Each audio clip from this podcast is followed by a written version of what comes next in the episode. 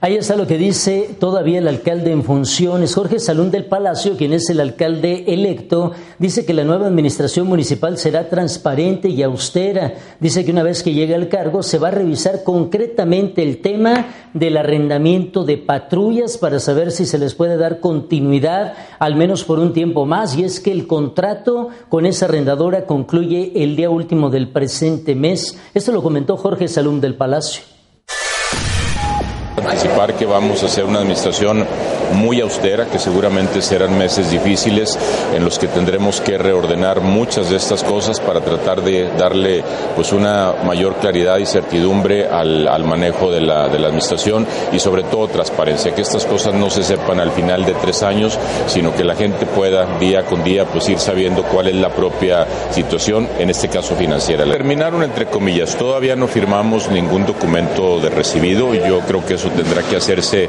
hasta en tanto no estemos ya prácticamente a punto de, recibir la, administración, pero efectivamente ha sido un proceso este, que ha, eh, transitado en calma, ha habido una buena disposición de la gran mayoría de los eh, funcionarios y esperemos que así siga hasta el final.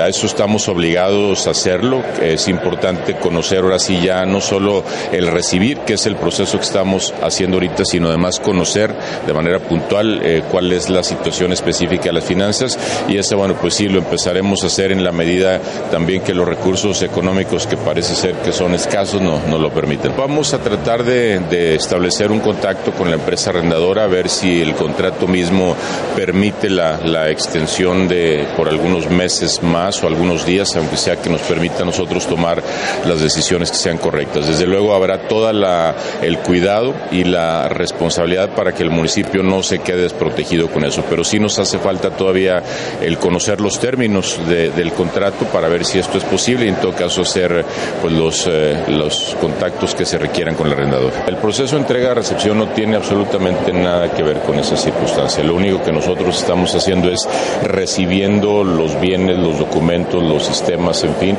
pero eso no afecta de ninguna manera el funcionamiento del municipio. Si alguien lo expresó así, creo que tal vez esté tratando de confundir a la sociedad. Con imágenes de Cruz Jiménez para Lobos Cadena 7, Liliana Ortiz.